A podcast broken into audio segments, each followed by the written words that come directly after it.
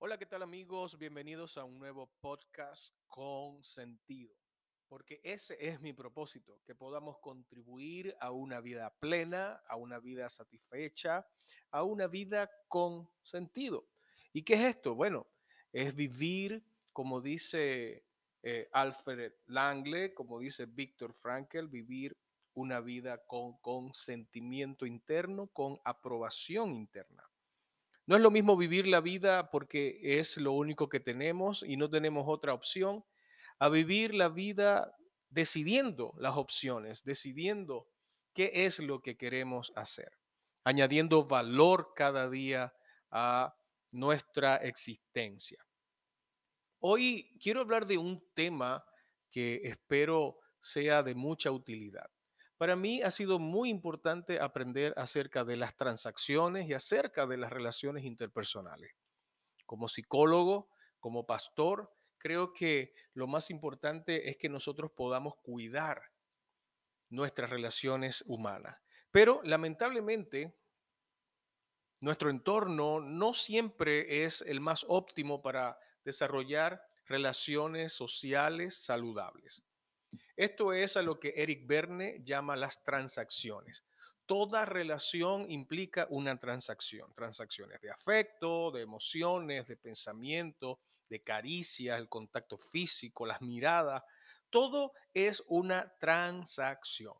Pero cuando nosotros hemos aprendido a utilizar de manera automática o inconsciente, hemos aprendido a utilizar algunas estrategias que muchas veces no son las más sanas, eh, cometemos el, el error de dañarnos a nosotros mismos, de dañar a otros y sobre todo de dañar nuestras relaciones. Hay un tema que a mí me ha llamado la atención y tiene que ver con los juegos psicológicos. Hay juegos psicológicos en todo nivel, en todo escenario. Aun cuando vamos a una tienda a comprar cualquier artículo, el vendedor puede utilizar alguna estrategia de venta. Y mm, usted me dirá, bueno, pero eso no tiene nada de malo porque para eso está el vendedor. Sí, por supuesto, para eso está el vendedor. Las estrategias de marketing, las estrategias que muchas veces Ah, nos hacen comprar cosas que no necesitamos, es porque sin duda hemos caído en el juego. Pero, ¿qué pasa cuando este juego eh, se da en una relación cercana, como entre padres e hijos, entre hermanos, o cuando este juego se da entre relaciones de matrimonio o de noviazgo? Ahora, la pregunta es, ¿qué es un juego?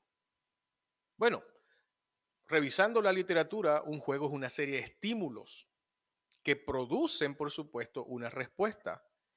Pero la clave para que este sea un juego psicológico y de y por lo demás patológico, no sano, es que haya un mensaje oculto. Un mensaje oculto que aquel que invita al juego, ¿verdad? Quiere un resultado, está buscando algo específico, está buscando un objetivo, alcanzar un objetivo. Y muchas veces ese objetivo es ah, mantener el poder, mantener el dominio, mantener la superioridad o por el contrario, desde esta misma perspectiva, eh, no mostrar las debilidades, no mostrar eh, la flaqueza. ¿Recuerdan un podcast que hice hace poco en el que hablo del triángulo dramático?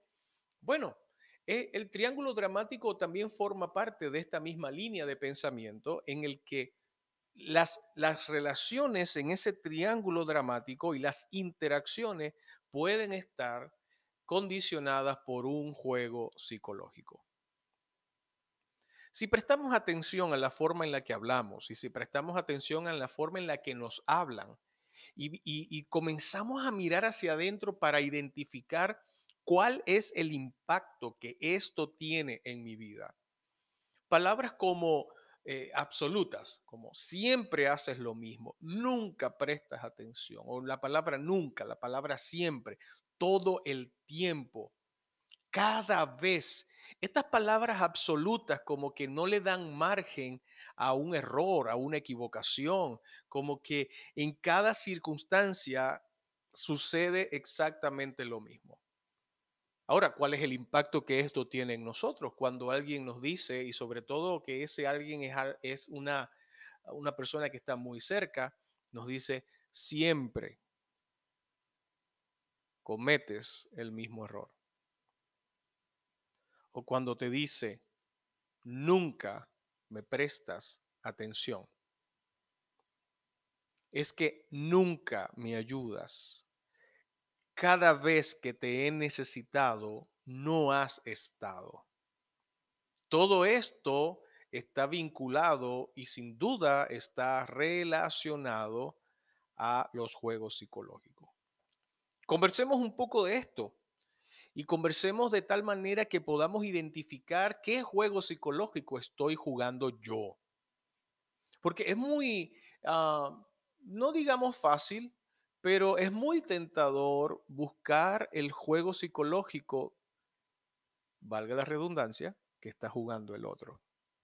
Pero cuando tú comienzas a identificar tu juego y cuando comienzas a identificar ah, tu carnada, la carnada que tú muerdes o incluso la carnada que tú lanzas, tú vas a ser mejor persona. Tú vas a tener una vida más consentida, con aprobación interna. Tú vas a desarrollar la capacidad de no caer en trampas y en juegos.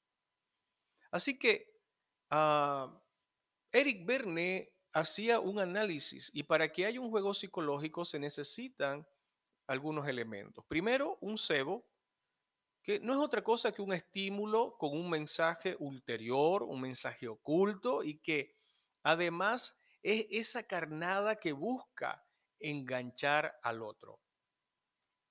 Una parte complementaria, ¿no? Porque la carnada tiene que ver con un área débil y sensible de la otra persona.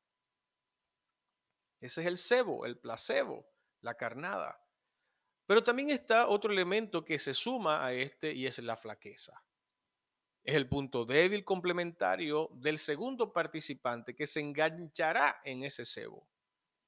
Entonces la carnada es como cuando vamos a pescar. Bueno, yo no puedo decir que voy a pescar, pero es cuando se pesca. Hay ciertos anzuelos, ciertas carnadas que atraen ciertos peces específicos. De manera que el el cebo y la presa que quiero atrapar están íntimamente relacionadas. En otras palabras, es como ah, la pieza del rompecabezas. Cuando hay dos personas que están jugando en una relación y uno de manera inconsciente, porque me atrevería a decir que si es consciente, es muy sociopático. Por eso prefiero decir que es inconsciente. Cuando uno logra identificar la debilidad del otro, puede buscar la mejor carnada para que caiga en ese juego. Entonces la flaqueza es el punto débil complementario de ese segundo participante que se enganchará en el CEO. Y si el individuo no entra en el juego, entonces respondería de una manera directa y honesta. La respuesta entonces está, preparada a través de un diálogo interno. Entonces yo me pregunto internamente, ¿a qué quiere jugar esta persona? ¿Quiere sacarme de mis casillas? ¿Quiere hacerme sentir culpable? O como cuando hablamos del triángulo dramático, quiere hacerme sentir víctima porque es mi debilidad. Pero hay una respuesta entonces. La respuesta es que el participante responde y entra en el juego. Tanto el cebo como la respuesta se dan a un nivel social, que es un pretexto para que se desarrolle entonces el juego. Lo que importa es entonces el nivel que está adentro, lo oculto, esto estos tres elementos van a provocar un cambio, que es el otro elemento importante. En esta espera del juego hay un cambio de roles, cosa que hay que seguirlo hablando y trabajando. Pero esto tiene un beneficio final y es el ajuste de cuentas. Aquí entonces cada jugador experimenta un malestar. Personas que dicen, comenzamos una conversación y no entiendo por qué terminamos discutiendo. Comenzamos a hablar de un tema en particular, pero al final nos enfocamos en los errores del otro. Déjeme decirle que si eso le ha pasado, entonces ha estado jugando.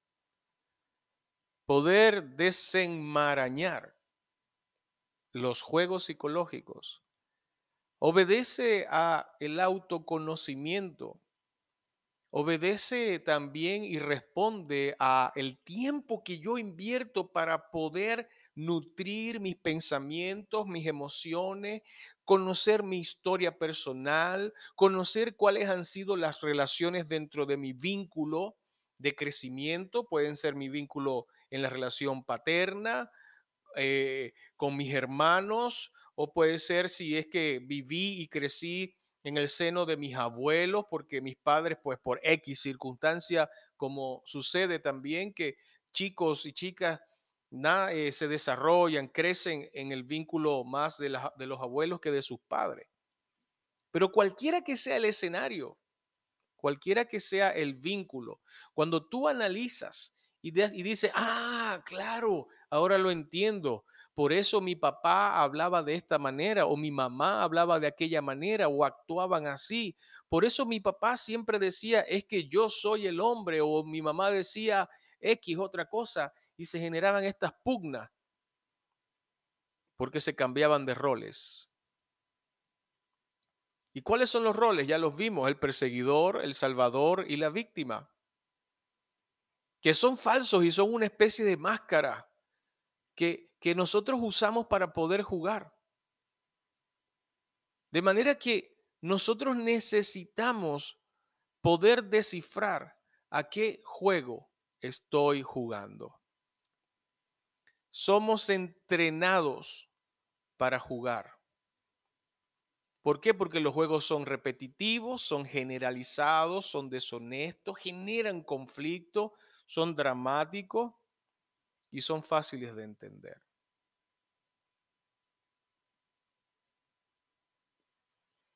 Una vez que nosotros logramos identificar, por ejemplo, algunos nombres y algunas características de algunos juegos típicos desde la perspectiva del perseguidor. Si quieres saber más, busca dentro del podcast y busca el triángulo dramático y ahí vas a poder entender un poco más cuál es el rol del perseguidor. Un juego muy común es esta vez te agarré desgraciado. Es esa persona que es perseguidor y que está al acecho de las faltas ajenas. Y cuando estas faltas se producen, porque sin ninguna duda vamos a equivocarnos, le cae encima con todo. Pero atrás de este juego hay una creencia de el perseguidor tiene una creencia. No puedo confiar en nadie. Es como cuando alguien dice, si no lo hago yo, nunca sale bien. Yo sabía que te ibas a equivocar. Yo sabía que si no observaba lo que estabas haciendo, te iba a salir mal y no ibas a hacerlo como yo quería que lo hicieras o como yo te estoy diciendo que hagas. Entonces es un juego interesante. Desde la esquina del perseguidor, el juego del defecto siempre busca un defecto, una falla en los demás. Nunca da estímulos positivos. mi amor, ¿cómo me queda el vestido? Ah, te queda muy bien, pero se te ven unos rollitos por allí. Entonces, ¿le queda bien o se le ve o no le queda bien? Porque no es lo mismo decirle la verdad es que no te queda bien. O cuando dice, te quedaría mejor si es que adelgazaras.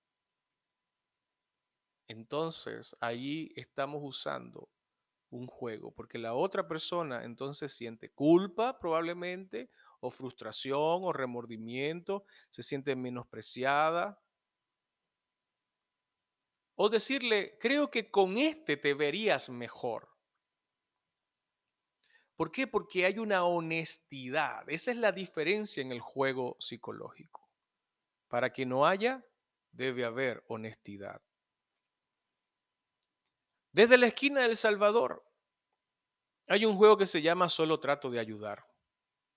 Ofrece ayuda, pero para fracasar. Mantiene la dependencia de una víctima para caer él mismo en la víctima, en la misma situación. Pero ¿cuál es la creencia del, del Salvador? Soy imprescindible. O cuando el Salvador dice, mira cuánto me he esforzado y no y no te das cuenta de lo que yo de todo lo que yo he hecho. La colaboración que no es efectiva ni honesta. Si vas a ayudar, no necesitas decir cuánto has ayudado. ¿Cuál es la creencia de fondo? No valoran mis esfuerzos. Sigue habiendo una minusvalía. Termina siendo víctima. Y un juego desde el rol de víctima se llama patéenme. Son estas personas que provocan ser castigados, que son sancionados, criticados y que tienen la creencia, soy malo, soy tonto. De manera que cuando jugamos a la víctima, hay un juego que se llama Pobrecito yo. Busca lástima, compasión. Son esas personas que, que nacieron creyendo de que nacieron para sufrir. Y en todo esto podemos hablar no solamente de los juegos psicológicos, fíjense, el triángulo dramático, pero hay un tema súper interesante que lo voy a tratar en el siguiente podcast, las posiciones existenciales. Esas posiciones que me dicen, yo estoy bien, tú estás bien. Yo estoy bien, tú estás mal. Yo estoy mal, tú estás bien. Yo estoy mal, tú estás mal. ¿Qué quiere decir eso? ¿Cómo puedo identificar qué posición existencial tengo? Así que quiero invitarte a que puedas revisar tu corazón, tu mente, tu alma, todo tu espíritu y puedas identificar qué juego psicológico estás jugando. Pero no te quedes allí. Actúa, sé honesto, sé transparente, Busca las mejores palabras cuando tienes que decir algo que no es muy agradable, pero no digas algo agradable para ocultar realmente lo desagradable. Así que me despido por ahora. Espero eh, mostrarles un nuevo podcast aquí en Con Sentido. Que les vaya bien. Cuídense.